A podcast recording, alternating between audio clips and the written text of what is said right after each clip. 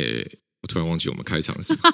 最清晰的声音，最清晰的声音，最理性的问政，欢迎收听声音类最优质政论 Podcast 频道仁爱路四段五百零七号。我是主持人吴峥，我是阿苗，我是杨军，耶耶！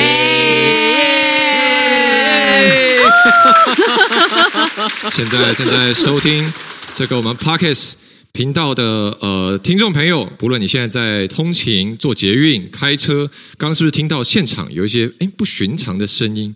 这是什么声音呢？亮君，你知道刚刚是什么声音吗？啪啪啪的声音，啪啪啪，太可怕了！为什么会有一些啪啪啪的声音呢？因为现场非常多人。没错，好哦，对，是多人啪啪啪的声音，不用紧张，不用紧张。好，这个农历七月要结束了。好，对，是是是。为什么今天现场有很多人的声音？因为这是我们呃仁爱路四段五百零七号非常值得纪念历史上的第一次，我们举办了呃有人来参加的 Live Podcast 跟见面会，就在台北市议会一楼，也就是仁爱路四段。五百零七号的一楼，所以现场呢，现在已经有超过上百位的听友跟我们一起录制这一期特别节目。我就是已经超过十万人了。对，好，现场 现场观众朋友，大家的呼声来一下。哦，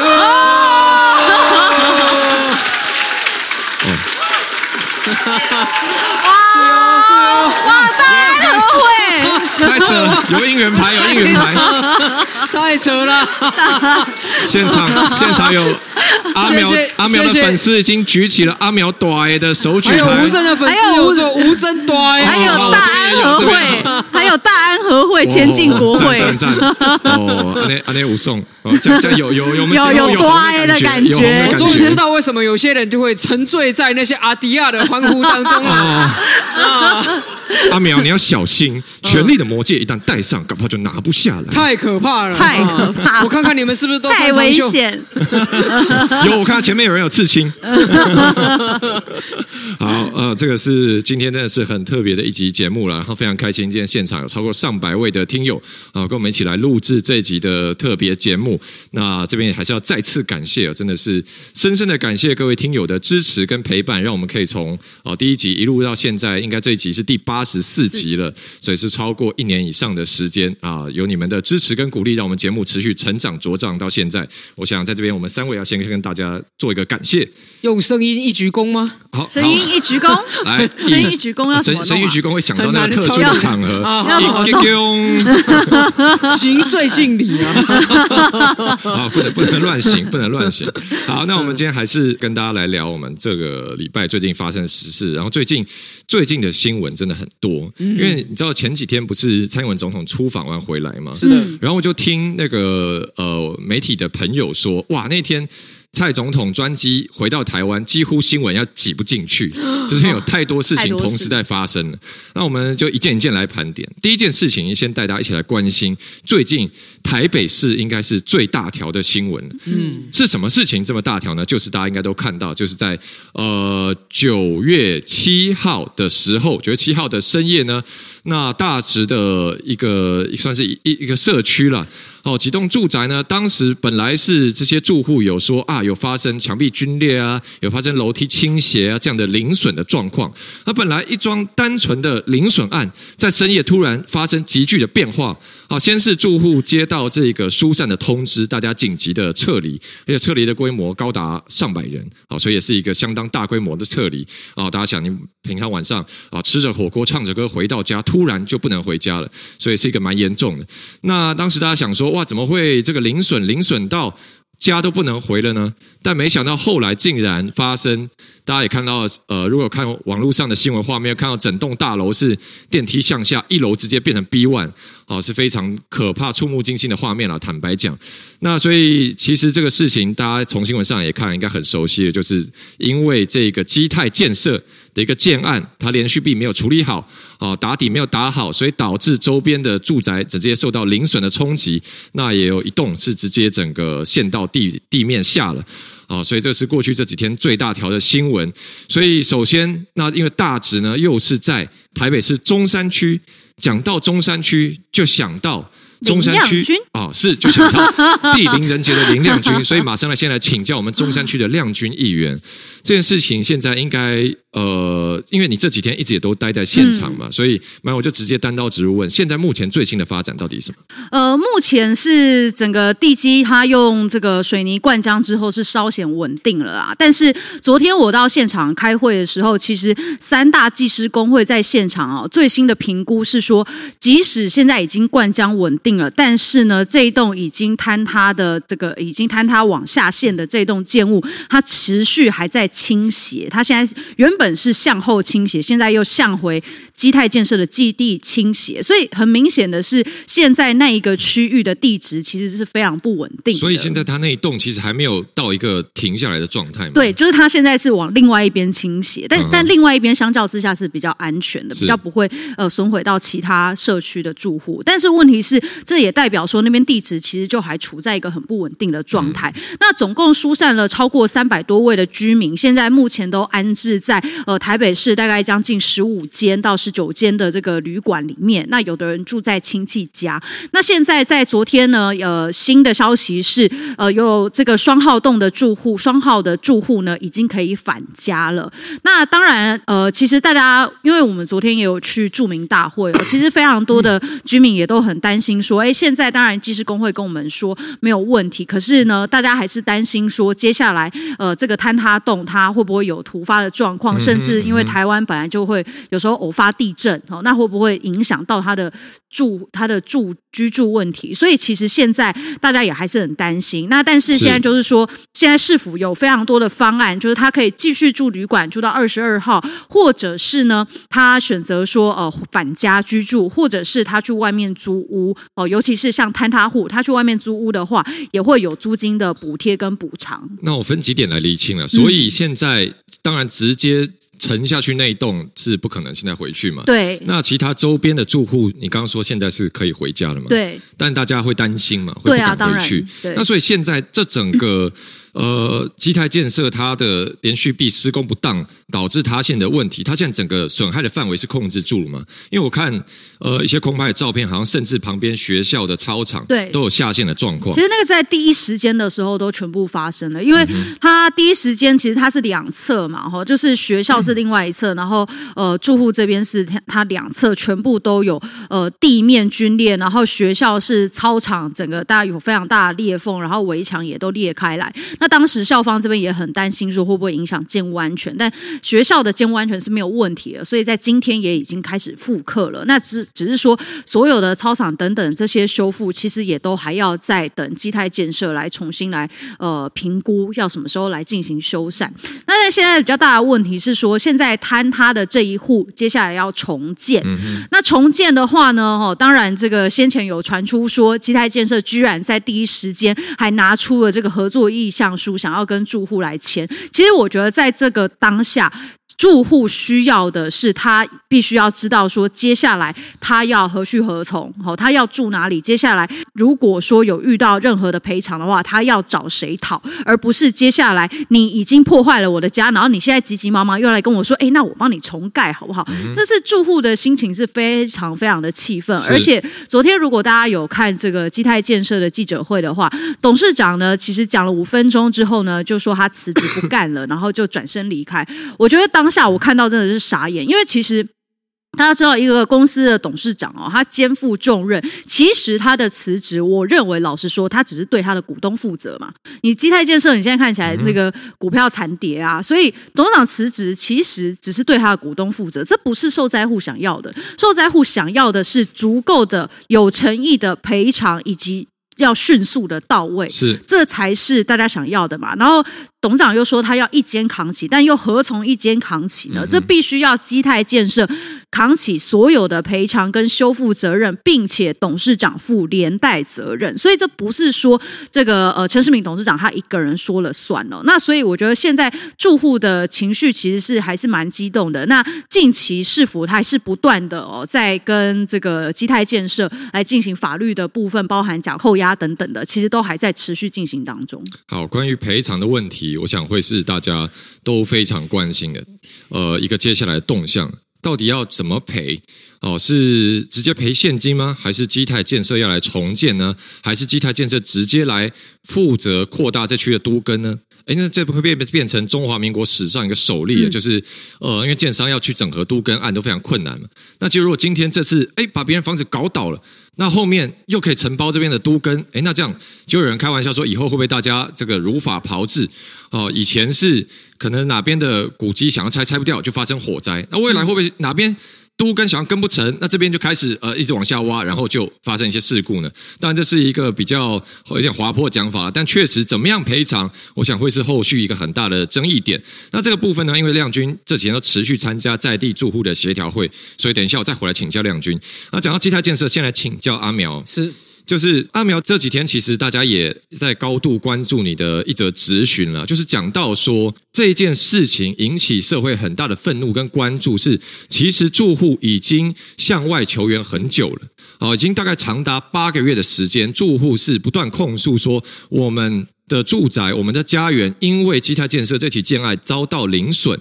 啊，那也出现了墙壁龟裂，也出现了这个楼梯位移这样的状况。那也不断的希望外力可以来介入，但竟然这么长的时间，住户一直没有等到呃一个有效的资源，变成最后一定要整个房子陷下去塌了。这样的状况，那大家就觉得说，哎，明明这个住户一直在求援，一直在求援，难道一定我们要等到悲剧发生了哦，最后才大家才要来正视问题吗？当然，这次不幸中的大幸是，呃，这个房子塌下去的时候没有人在里面，所以没有生命因此消逝。但是这样的一个公安的严重纰漏，还是让大家觉得非常的震惊。那阿苗，其实你在质询里面有点到说，其实这个跟呃柯志武任内有修改台北市零损一个相关争议案件处理办法的时候是有关的，是不是？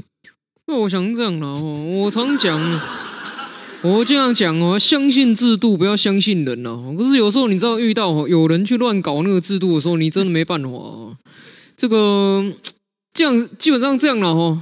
这个五月份的时候，那个信义天坑嘛，大家都有看到，在徐小新的选区里面哈，信义天坑发生的那个时候呢，我立刻就咨询讲完一个题目是说，他是施工了。邻损事件嘛，损害到旁边的民宅，一排道路塌陷，民宅都歪掉了哈。那请问遇到这样的情况的民众该怎么办嘛？哦，也许我家没有盖新房子，但我家的旧房子还可以住啊，被旁边的人搞倒了，那怎么办？然后大家要知道哦，其实房子不是突然之间就下沉的，它前面会有很多征兆嘛。这个窗户突然打不开，门歪掉了，墙壁出现裂缝，地板斜斜的。这些征兆出现的时候，你一定就会立刻想要处理了嘛？你不会等到电梯向下的时候，你才打电话给一九九九。可是，在台北市，我们处理跟面对这件事的制度，长期以来有一个叫做台北市建筑施工损林事件争议处理原则哦，很长，好，所以我们就把它称为损林处理原则好了。规水泥处理规则了哈，这是个行政规则。在这行政规则里面呢，原本它是规定说，如果我们都发局接到任何市民的投诉，那么都发局必须要自己主持办一个会刊。这个会刊要要求建商的监造人，那个工地的监造人，还有呢那个受损户啊相关的双方来，由都发局主持会刊之后，接着下来监造人来判断两件事。第一件事情。这个邻房是不是安全的？第二件事情，如果它有损害，那是谁造成的？谁负这个责任？哈，然后之后往下一直处理下去。啊，可是柯文哲任内，二零二二年就去年哈，他把这个邻损处理规则做了一个大翻修，几乎每一个重要的条文都修过、调整过了。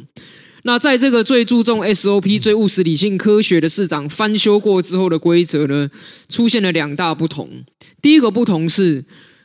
都发局在新规则下面接到了投诉之后呢，他只要做一件事情，就是通知那个建筑工地就好，他不用自己主办会勘。好，那通知那个工地要干嘛呢？他就是哎，请建方就是承造人，旧法是监造人，但是在翻修的 SOP 下变承造人，承造人就是去施工的营造厂商啦，监造人是负责在制度上要监督他的。好，这两者有一个微妙的差别。那建方跟陈兆人收到通知之后要干嘛？他就跑去哎敲敲那个邻损户的门，联络一下那个当事人，说我要进你房子看一看，看一看之后要干嘛？要找大地技师、结构技师这些技师工会来鉴定吗？不需要，只要陈兆人自己看完，然后写一张 A 四纸，很薄，只是 A 四纸，然后写初步安全认定书。他只要勾说这个是安全的，他就可以继续施工。这还不打紧，另外这个建方这个承造人还要再做一张损害责任归属初步认定书，然后他在上面只要说这不关我施工的事，这与我施工无关。接下来发生的效果就是都发局可以对这案子不予列管。所以大家在新闻上面看到了大直民宅陈情八个月。在今年七月份的时候，得到市政府一纸公文说安全无虞，不予列管。你看到的时候可能觉得很夸张，说哦，市府公务员怎么这么敢？哦，怎么敢这样子写？出事谁负责？跟各位报告，他们敢，因为这叫做依法置之不理。出事谁负责？他又没有违法，他干嘛负责？他就是按照的二零二二年修正的这个零损事件处理规则。反正基泰建设已经说啦，安全无虞啊。基泰建设已经做了初步责任归属认定书，说这不关我们施工的事啊，就过关了，就过关了。那接下来，如果你是受损户，你收到建商这两张说不关他们的事的 A 四纸，要怎么办？很简单，你必须要召集你的左邻右舍、厝边头尾来开会，演绎我们要怎么出钱去请到外面真的公正第三方单位来鉴定。而在你们整合意见、演绎的过程当中，损害可能日复一日都来扩大。就像大直的民宅，七月份被不予列管之后，不幸的在九月份就发生了塌陷的事件。好，所以我说，五月的时候我咨询了这个题目，本来是期待蒋万市长可以改，他在当下也有说这确实不合理。哈，那很可惜的是，一直没有改，到七月到九月一路下来没有改。好，那所以我想之后也许。我跟亮君哈，以及我们议会里面的吴佩仪议员，我们应该也要有一些提案的行动，要求市府要尽速修正，因为修正这个规则的权利纯然掌握在市府手里，它是一个行政规则，我们议会是不能够这个强迫他一定要改成怎样的啊，只有现在能够这个，人家说解铃还须系铃人呐，好对不对？那这个系铃人是柯文哲，但是现在解铃呢，必须要靠蒋万安的，是。不好意思，那个大家先等我一下下。我我大家刚刚刚听到我的声音已经不行了，我现在要试着换一个频道，嗯、呃，压低一点看看。喂，最低沉的声音。我以为你要试，你要马英九咳嗽，试试看这样比较会比较破，比较不会破音。不能马英九咳嗽，马英九咳嗽会更 更伤。更那个、好，先这样好了。呃，刚讲到哪？好，对。对，所以阿淼，我我印象中，你其实把这样的行为称之为球员兼裁判了。是的，没错。对，那这个事情其实让我想起来一件事情，就是在我印象中，其实这样的状况在柯市府里面其实不是单一事件。我自己会把它称之为一种好像行政退位，本来应该要行政主管机关负起一定的主管跟监督的责任，但是他自己从这个位置上退下去，把这个责任撒手，不管是抛给民间或回头抛给建商。为什么我这样讲呢？因为亮君，你记不记得之前大巨蛋的时候？那时候我们进去大巨蛋里面会勘，然后大巨蛋大家知道说，因为那之前柯市呃也是在柯市府任内，林周明局长哦是揭发了整个远雄变更设计，造成大巨蛋公安检验不合格这样的状况。那大家记得呃柯市府第二任的时候，他对大巨蛋整个态度已经转变为从严审到是变成说我要让他赶快盖好了，我希望赶快放行，让他在我任内落成。哦，到柯文哲第二任内的时候，他的态度已经变这样。所以那时候柯文哲第二任的时候，我们进去里面会勘，然后我们那时候就看到说，哎，很多变更设计的地方，你还是没有改正呢。然后你亮君，我们应该印象都很深了。那个时候我们去跟市府也一样是都发局，一样建管处，我们去说你是这个大巨蛋，台北市最大的这个公共工程，这么大的标案。你应该要负起主管机关的监督责任啊！现在就是这么多地方变更设计还没有处理好，那为什么你不呃用更强力的条件去要要求他呢？不管是说我不那时候还没发始照哦，或者是说哎我的建造变更你必须要先把这些安全的事项通过等等。那时候建管处就回给我们一个说法，说这个叫行政技术分立哦，就我们建管处就是审图了，反正人家他们送上来档案，我们看 OK OK OK 有技术建筑有这个监造建筑师盖章哦有。结构技师盖章，好，那就 OK。他也不管说这个结构实质审查，没错，他只做行政审，反正只要有建筑师盖章背书，那就 OK。到时候出事呢是这个建筑师的问题。嗯、那就算这个建筑师是远雄请的啊，是远雄重金找来的啊，远雄请他们背书的，那反正监管处也都说 OK 啊，这个我们都不管。那时候我们其实对行政技术分立这件事情就提出很强烈的批判，就是你。呃，你就算你说你监管处的量能不足，但是这么重大的一个公安的重重大工程，你应该，而且已经是很明显，因为当初是你们自己控诉这个地方变更设计不安全的，所以你们自己已经很清楚知道这些地方有弊病了。那你们现在应该要更积极的监督，不是吗？但当时市府就是用行政技术分立，两手一摊啊，行政退位，所以这个跟呃阿苗今天讲的基泰建设这个损林的处理规则，其实我觉得。那个状况非常的像，就是市府是事主变公亲了。你本来的责任，你把它外包出去嘛，而且你还把它外包给球员兼裁判的人嘛，嗯，是，好，所以才会这个房子反映了八个月，最后等到它沉下去了之后，你才看得到哦，终于得到市府关爱的眼神，是。好，那当然希望未来这个规则还是会在民意大家的检视跟监督下去得到修正了。那不过关于大直这一个案子，最后还是来请教亮君，因为现在大家刚才前面讲到，大家现在最关心的还是后续怎么处理。那现在网络上呃或新闻上很多方案都抛出来了，哦说这个基泰建设抛一坪换一坪了。那也有人说啊，这个应该要政府市政府全面来公办都跟啊，不能让基泰建设再主导，对不对？就像刚刚前面讲的，你把别人房子搞倒啊，你还赚到一个都跟案，那不是整都本末倒置了吗？所以现在最新的状况是什么？那住户大家的期待是怎么样的？目前现在呃，坍塌户其实大家现在最急需的是想要知道他们接下来要安置在哪里，然后所以当然后续要重建的部分持续在讨论当中。只是现在这些住户最担心的他们接下来的安置问题，所以首先先处理安置问题，那包含旅馆跟接下来国宅或者是租金补贴等等，其实也都在谈。那现在来谈说呃。坍塌的这一户到底要怎么处理？没错，基泰呢，它持续的哦，我刚刚讲的第一时间他就抛出说，哎，我们愿意呃来重建哦，那甚至他们在昨天的记者会上也提出说，哎，其实呢，这个坍塌户有将近七成都愿意跟我们合作啊。我昨天下午记者会结束之后，呃，我就到现场问李四川副市长，我说，哎，事情真的是这样吗？我那那你们自己又讲说要公办都跟，那基泰建设是私下呃跟住户有什么协商吗？那副市市长给我。一笑置之，他说。我是不知道他去哪里调查的，所以其实市府也根本就不知道说基泰建设这个七成的数据是从哪里来的。那也就是说，现在至少我昨天晚上去参加将近一百位的这个住户大会哦，现场的住户表达的是，当然是希望说由市政府来介入哦，以公办都更的方式来去处理哦。那当然这个是坍塌户的部分，那更多的是我刚刚提到的非坍塌户周边的这些。几栋住户，那几栋民宅呢？其实也非常担心说，那如果基泰建设的原基地继续施工，然后呢，这个坍塌的基地，那要。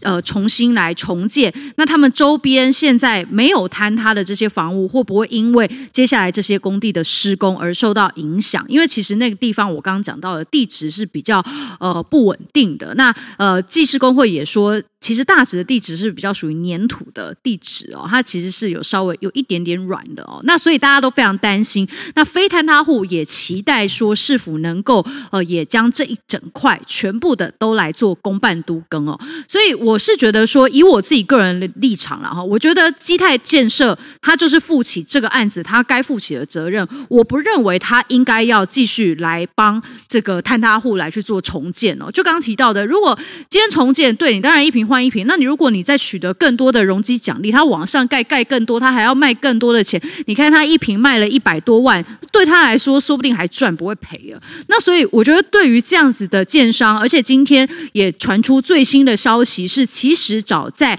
九月七号回推的四十四天之前，它的监测数据就已经超出最大值了。它的下沉就已经超过原本呃的标准是二十，当时下沉数据已经来到五十几了，所以当时就已经出现在严重的警讯，但是并没有立刻的来去做处理，才会在一个多月之后，在九月七号来造成旁边的这个呃住户哈的民宅来去倒塌。所以基泰建设本身就是一个很有问题的建商，包含他的这些呃其他下包的营造厂，就会让人家非常不安心。那今天他又想要来去做重建，我觉得这会开下一个台北市的恶例哦，就是说呃。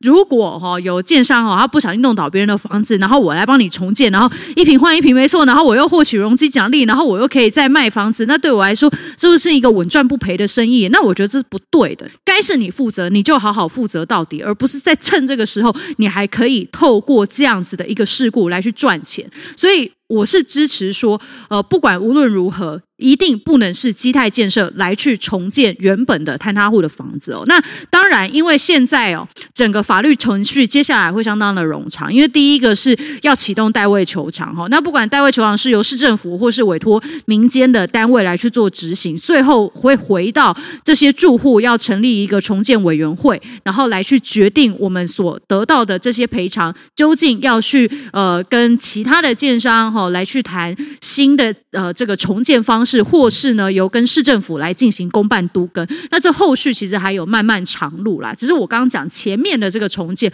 我并不认为基泰建设这样的建商应该要再继续负责他所造成事故的这个重建案。是，好，不论如何，我想，呃，等到这个受损户他。原地真的重建完成，然后大家可以再回到本来的地方居住，都还有很长一段路了。所以我想，未来还有很多部分也是需要呃，我们中山中山大同区的议员，包括亮君议员，一定要持续的关心，持续的来协助。所以这边送你一句今天新竹市很红的话了：任重道远哈。哦，是是是是，任重道远是。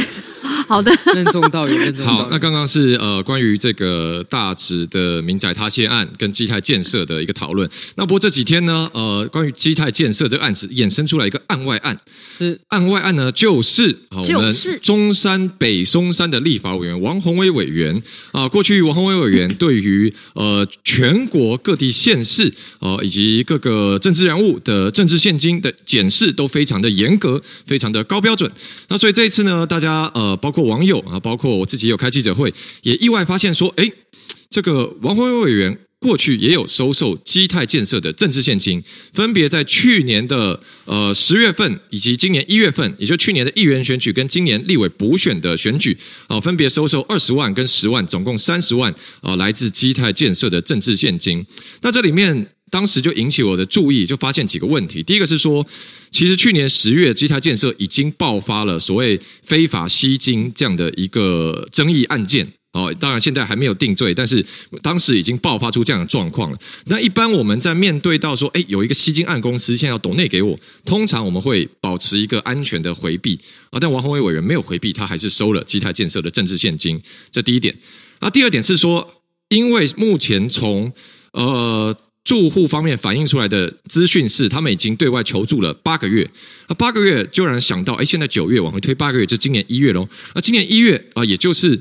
今年一月四号，王委员从基泰建设手中拿下二十万，再加十万，又十万元的政治现金，所以就觉得说，哎，怎么会？你身为中山区的立法委员，这么长时间，这边有一群住户，而且因为这边的住户等于是高达说总共撤离了三百人嘛，所以前后超过一百人以上的住户，大家都很关心。要向外求援，那住户里面当然大家党派立场也不一样，有人会去找民进党议员，有人会去找国民党。所以说这么多向外求援的住户，那大家一定也会有人去找立法委员，都没有人澄清到中山区的委员这边，嗯，好像跟我们一般常理认知的状况不太一样。所以当时大家也升起一个问号，是说，哎，那会不会是因为你有曾你有过接受过基泰建设的政治献金，所以在这段时间长达八个月的时间。或许你真的没有接到来自住户的陈情，或或许你大概知道，但是因为基泰建设有交情，不好介入啊，所以可能装作不知道，或是假装无视啊。那这样大家当然都会有很多的揣测。那总而言之呢，呃，这个是目前大家对王委员的一个质疑。那王鸿薇接受面对到这样的质疑的时候呢，他抛出了一个让我觉得更匪夷所思的答案。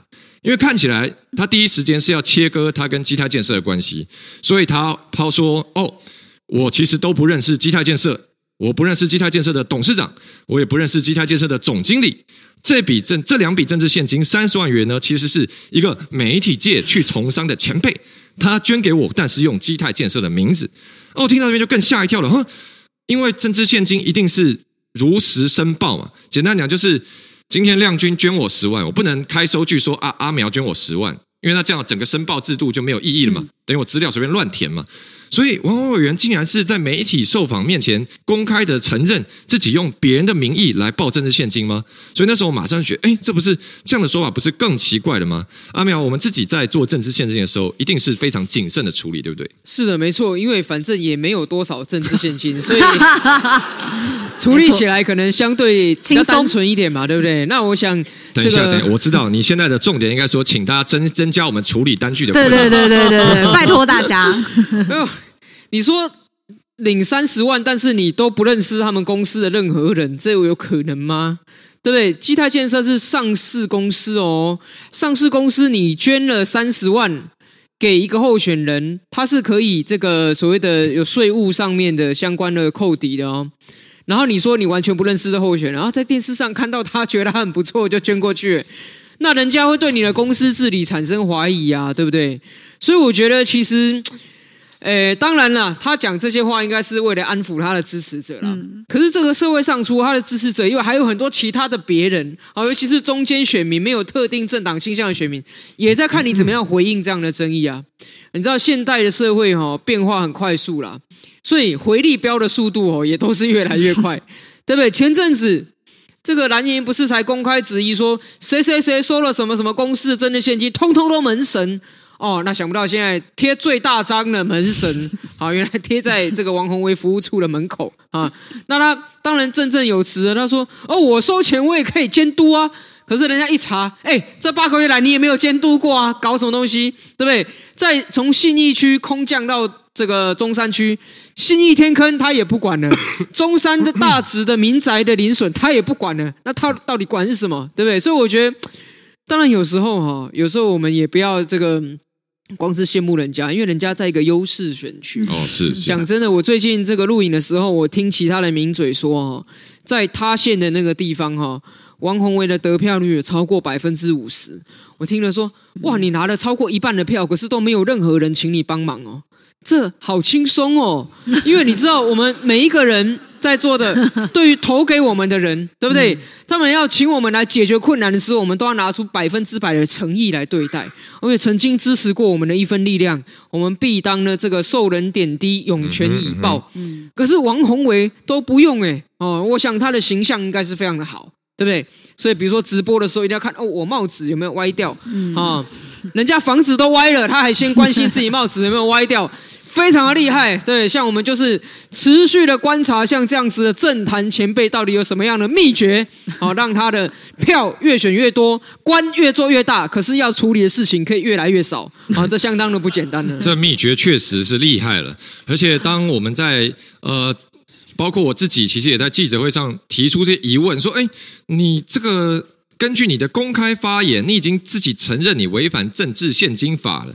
那就有媒体拿这个问题去问王宏威了。哎，说吴峥说你违反政治献金法，那你你怎么回应呢？那因为从他的发言，他说他说媒体前辈用基泰建设的名义哦捐钱给我，对不对？这个这一个句子很明显显示出这是一个人头嘛。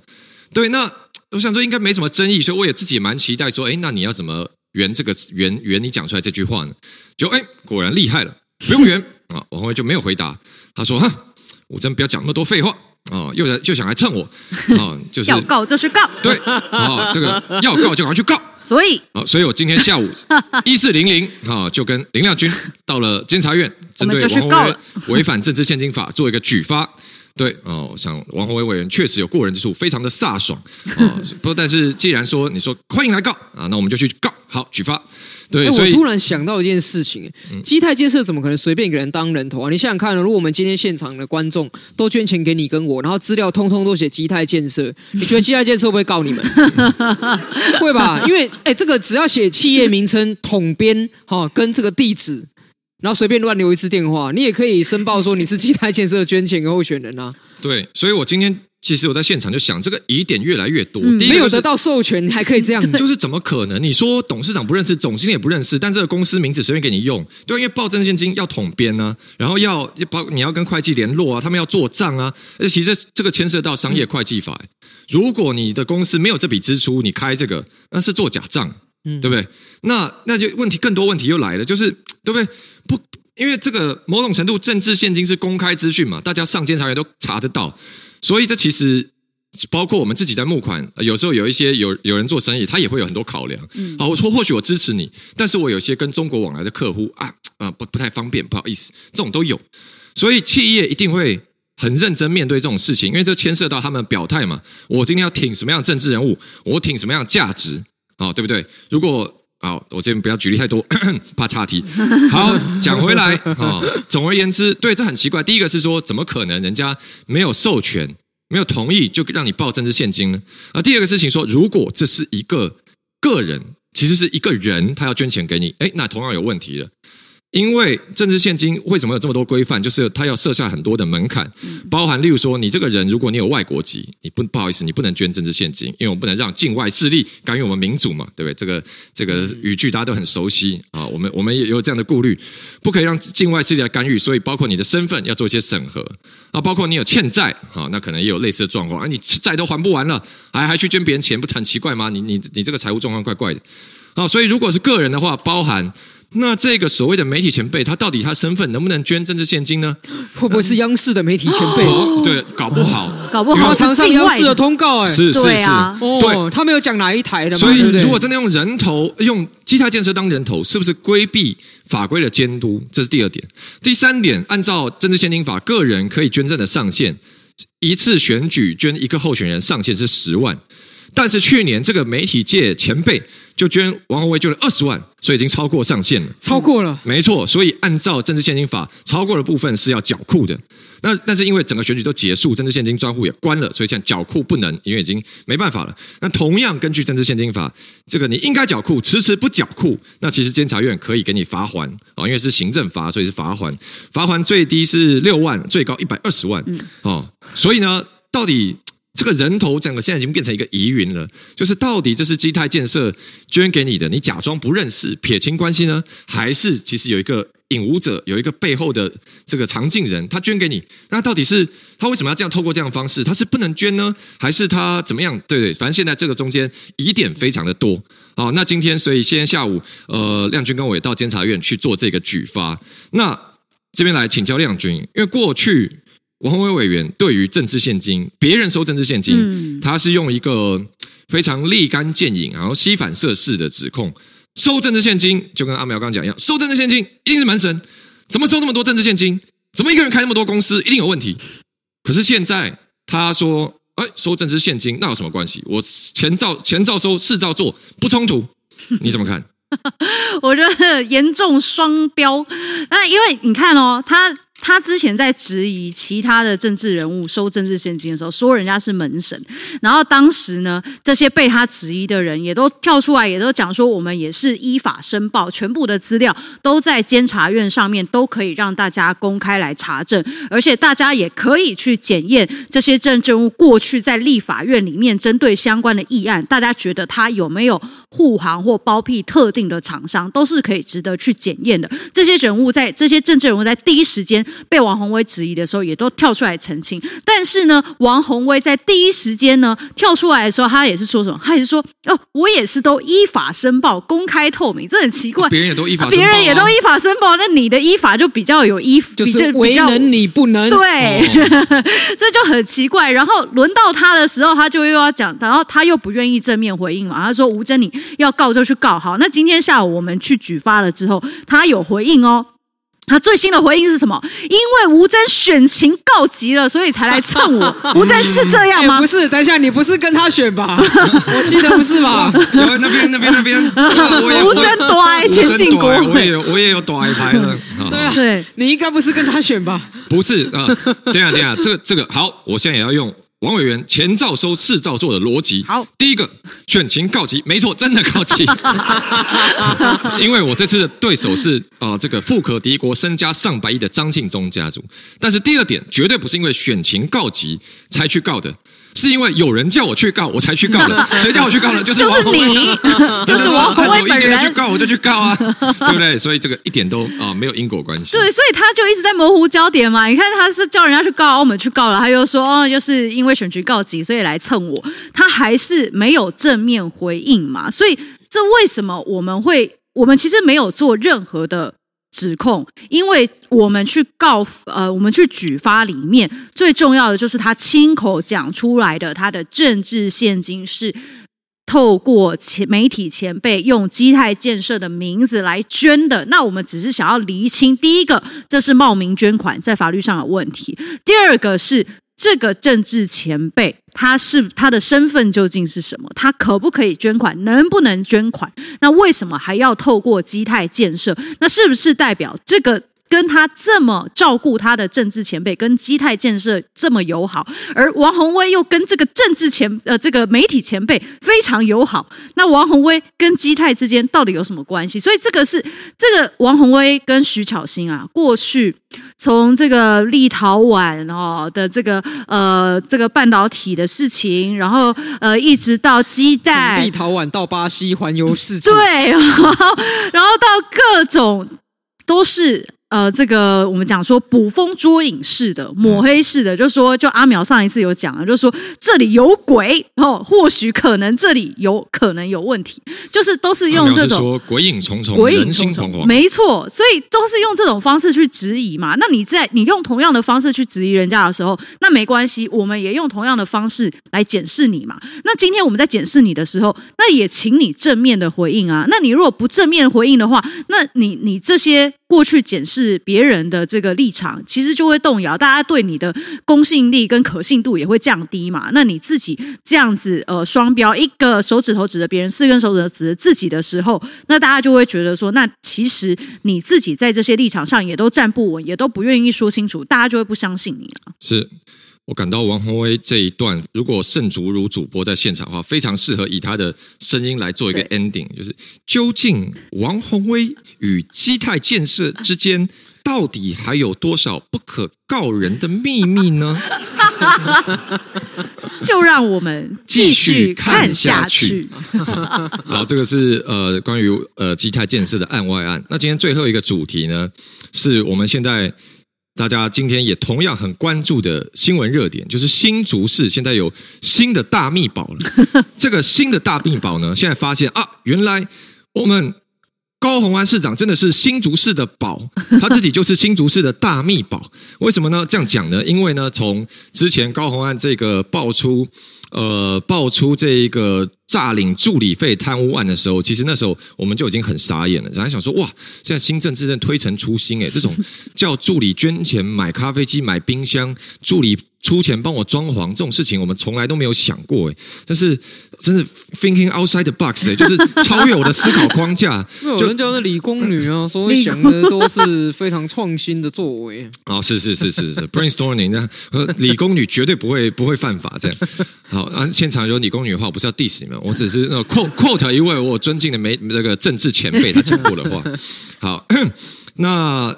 但是之后呢？那最近我们看到新竹的这个状况持续延烧，会有好几个点。那我先从往前一点来讲，已经不知道从哪 太多点。前几天呢，大家新讨论是一个，因为高华安被拍到说，呃，他坐这个保时捷名车下车来到活动，大家说哇，市长坐保时捷跑行程，哇，这个太奢华了吧？那结果没想到呢，后来爆料出来说啊，其实。这个都是朋友的车，有人接送，然后有五六台车常常在换，好，而且车都很高级啊。那那这个时候，那这个也也引发很多问题了，因为包含说，其实我们有公务人员廉政规范，我说你不可以，公务人员呢，你不可以接受他人馈赠之财物啊。那你的如果要接受，真的有状况的话，你的那个标准是五百块以下，五百块以下一些哦，我们就是说。呃，礼节啦，哦，一些人家人情世故，我们讲所谓有时候大家客套，例如说中秋节啊，送你几颗文旦啊，大家觉得好 OK 了，我们没没有到那个五五元或五十元这么严格，五百元啊，这样是 OK 的。那但是问题是说，所以高华如果常常接受他朋友例行性开跑车载他，哎，那这好像有点超过，因为如果我现在要去叫一台 Porsche 保时捷的 Uber。那做一次，哎，也不少钱呢。啊，每天上班下班都要做，哎，这样换算下来很多钱呢。那这个其实背后是一个严肃的问题嘛？因为为什么要各个规范？就规范公务员，你不可以接受第三方或来路不明的人，就是甚至你的朋友，你不可以接受政府以外的人习惯性的给你利益嘛？因为我们公务员要为国家、为社会、为公众服务，它不能是某个私人、某个朋友或某个企业豢养的。它不能变成被财团养嘛？那今天如果这个人常常啊，不管是你住的地方，他给你你的交通工具，他给你啊，你吃饭他帮你买单，那久了你一定是听他话嘛？这是一个很很容易理解的事情。但问题是说，不止呃这个车的问题，后来爆发说，哎，现在是不是高虹安住的豪宅哦，好像也是别人无偿提供给他的？那这里面同样很多问题。那我们先来请教阿苗，是因为。事发之后，就是高虹安的说法，其实我觉得一直都没有回到点上，包含说爆发出来说，呃，这个呃豪车就是跑车接送这样状况，他说我没有我没有用公器私用啊，我没有乱坐公务车，但我们现在在讲是他就乱坐私家车，所以是完全不一样的问题。那再来是说，呃，住豪宅的问题，好像一开始也没有交代清楚，因为我知道新竹市府是他比较特别，新竹市长没有官舍。所以他是用这个租金补贴、呃、租金补贴的方式。那高虹安今年年初市长公务人员财产申报，他名下也没有房地产。所以如果你在新竹，这个你自己没有买房住，那你也没有跟市府申请租金补贴，那究竟到底到底你住在哪里呢？总要有个地方住吗？到底住在哪？就是很困惑。所以这这个从我们先从豪。跑车跟豪宅这个争议开讲好了。哇了，年轻人哦，多几台车子哦，多几间房子在住哦。我想社会上应该很多都这样嘛哦。那这个他有权利去坐车啊，那个租房子啊哈，大家不要这样放大检视啊。你看看那个其他蓝绿的，他们有多少车子，多少房子，对不对？我相信我们的车子房子应该还是比较少。先 这个如果如有雷同哈，不是我知道的哈。这个我今天看到哈，高虹安。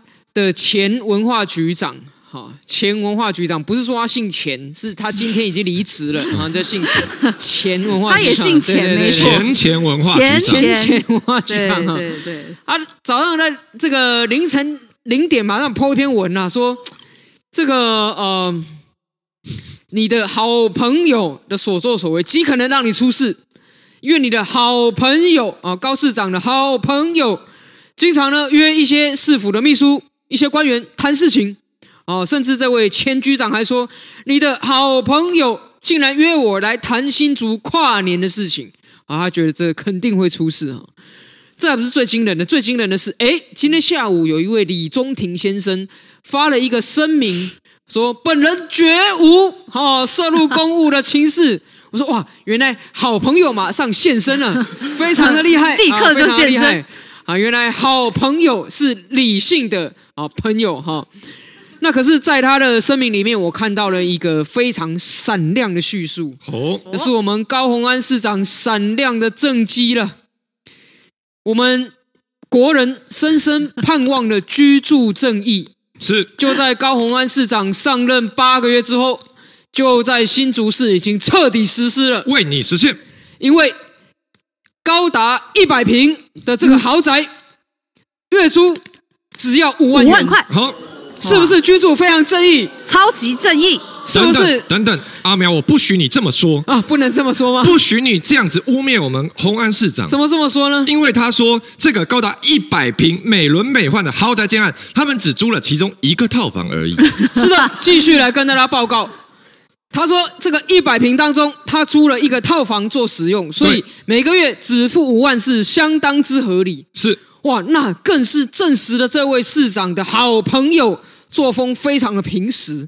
大家都知道啊，这个在新竹有我们非常多卓越的学校啊，比如说交大，比如说清大，非常啊，现在改到阳明交大，对不起，更正，阳明交大哈，还有清大。我们亮君就是清大校友。嗯 ”有非常多像我们亮君以前这样子靠着通勤，或者是更多的外县市的学生，所以呢，这位李中庭先生作风想必非常亲民了。高达百平的豪宅，竟然可做分租套房，只租了其中的一间，想必另外两间肯定是租给贫苦的、经济有困难的清大、交大的学生，与他共同快乐的住在里面，成为了类宿舍形态。是啊，不然的话，哎。共享豪宅。如果说今天这个一百平里面，他说我分租其中一间，哎，但是没有其他房客，我靠，那跟整间租给你有什么不一样？你告诉我，啊难道这豪宅里面设有结界吗？只要你使用到了，不能走到其他其他的公设哦。你站到了厨房，哇，那就会警铃大作，要付钱。你进到了共用的这个豪宅的洗手间，也会警铃大作。搞不好李中庭先生非常知所进退，他就是一进门就直直的走到他的房间前面就进去。啊，这个美轮美奂的中岛厨房我没有付租金，我不用。啊，这个 很宽敞的沙发不行，我没有付这个钱。我们使用者付费，千万不能滥用这样的空间。会不会他是这么这么呃有高尚道德情操的人？而且这个道德情操不得了了。这个管理费并不因为你是分租套房而减少，大家稍微有点社会经验都知道，像这种管理费，至少每个月啊，一定肯定一平是至少一千块以上的，一百平管理费怎么付，对不对？而且呢，根据呢，因为我们居住正义包括实价登录二点零。根据实价登录的资料，这一间房子呢，它的买卖当初的成交价其实是显著的高于同社区其他间的，是，所以这个屋主呢，基本上他是买最高。但是他出租的时候却出租最低，好，非常的佛心，是佛心的慈善家呢。这么好的租这个房东，我也想认识。对，来协助这个弱势的李中庭，对不对？他有 他非常的弱势，是因为李中庭大家都知道，之前的相关新闻报道，我们已经发现李中庭加班这么辛苦，这么认真，加班费还要捐出来当公积金，真的是非常的弱势。而且他现在弱势的程度已经到了，他到新竹市政府洽工的时候，没有办法停在一般民众的停车位，必须只能够去停到市府提供给公务市新竹市政府高阶一级主管所使用的停车位上。啊，这么多普一般给市民的车位，他都不能停，只能停到那一个特定的给高阶公务员用的停车位上，太弱势了，太可怜了吧？想必是相当的弱势啊。所以呢，你看前面种种不合理，到了现在这个声明一出来之后，你会一连串发现，哎，确实很合理。这个故事唯有这样走，才能继续演下去。对不对？包括说，为什么李中庭经常出现在市府？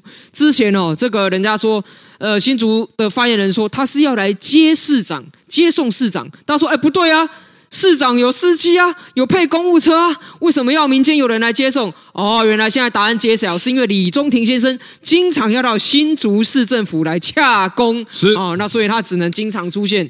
那包括说，这个为什么要用这么多的车子？哦，那当然了，因为。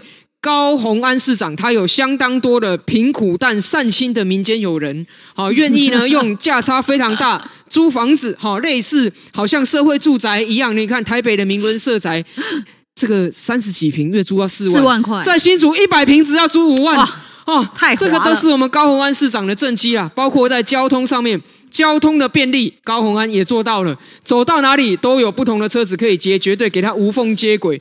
所以像这样子，等于是我们台湾的瑰宝，好，我们大家一定要好好的守护它。是，呃，因为从现在，包括说从前前局长，他说啊，这个你的好朋友常常来瞧事情，所以俨然大家现在觉得说，哦，新竹市有一个地下市长，地下市长在代为市长处理很多事情，所以我想。确实有时候会感受到，哇，我们台湾真的是功法学的一个宝库，是的，常层出不穷创新的实验，包括说我们在地方地方县市层级看到率先新竹市为我们台湾创先实验了，在县市的双手掌制已经诞生，是的，投一个高鸿安，再送一个李中庭啊，太赚太赚，买一送一赚翻了。好，但这个要来请教亮君了，因为说这其实是一个严肃的问题，就是说到底我们所谓地下市长这件事情。因为今天讲到男朋友干政哦，媒体也不要用男朋友干政，大家可能觉得说，哎，这好像是一个不太好的事情，但其实这个很严重，因为今天我们不论说民意的最后选择什么，民主选举就大家一票一票选出一个人。我今天新竹市民要授权给高虹安，好，这就是新竹市民集体大家的决定。但是新竹市民不是授权给所谓的好朋友，或是李中庭，或是谁，所以高虹安是不能自己任意的把他的权利随便放给一个私人，让他去代言他。这个在政治上不只是伦理，而且有很严重的法律上的问题。大家记得之前韩国的总统朴槿惠，嗯。朴槿惠为什么最后被弹劾？就是因为媒体爆发说，哇，他有这个一个信仰，一个宗教，然后呢，这个教主呢，最后就完全掌控他，哦，就叫他干嘛就干嘛。那这个对于韩国人民来说太震惊了。我们选一个总统，我们是投给你，我们不是投给你背后一个太上皇，也不是投给你来当一个傀儡。你怎么可以擅自把大家给你的权利让渡出去呢？好像因为变成说，那整个民主的监督机制没法运行嘛。我把权力交到你手上，你用的好不好，我来检查。好的话，我再给你四年，我再给你其他的。啊，不好的话，我把权力收回来。但今天你好像空白支票，私下乱发放你的权利，那这样整个民主监督制衡的制度都会被破坏到荡然无存了。而且很神奇一点是，高虹安被做了这么严重的指控，他到现在都没有正式。今天目前为止，他还没有正式的对于他的前幕僚，而且是一级首长文化局长说好朋友干政这件事情，他都还没有做出正式回应。所以亮君怎么看？呃，我们看到说，其实高虹安他呃这些。离开他办公室的哈，或者是离开他市府团队的这些局处首长，不管是从他的副市长到这个文化局长啊，其实大家离开之后，大家可以感受到他们心中有非常多的话想要说。那我觉得这出现一个最大的问题是，当一个首长，我们大家投票投给他之后。他接下来要做的是什么？第一件事情，他就是要找到专业的人才，然后放到每一个局处上面。哦，那不管是都发局、文化局等等的各个局处，都找到专业的人才哦，然后来维系整个市政，然后来擘画接下来的市政蓝图。但是呢，如果是像高虹安这样子，那呢，那不用不用任命专业首长啊，文化局也李中庭啊，都发局也李中庭啊，什么都同一个人就。民政处已经任命师。对，所以 这个就是没有专业嘛，哈。所以说，当我们当我们在选择首长的时候，这个大权交到你的手中的时候，你要怎么样去找到专业的人才在对的位置，这是非常重要的。那这个事情呢，在什在哪个县市也曾经发生过呢？就在我们台北市啊，也曾经发生过。因为之前，其实之前呃，我们讲说为什么。大家应该要尊重的这个专业人才哦。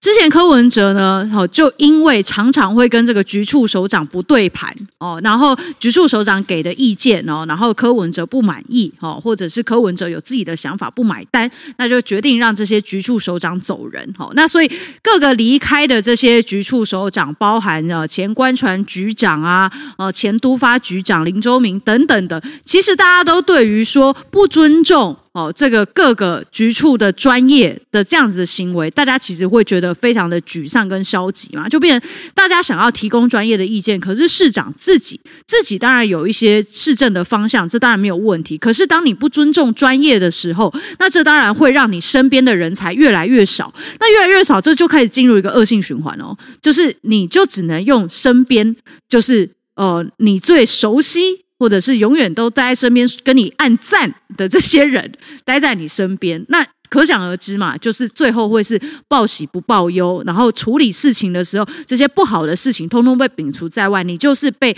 保护在一个温室里面的花朵。那最后这个市政或这座城市的政策发展会变成什么样子？那我们这个可想而知。所以我觉得在呃这个事件里面，我觉得看到的最严重的事情是。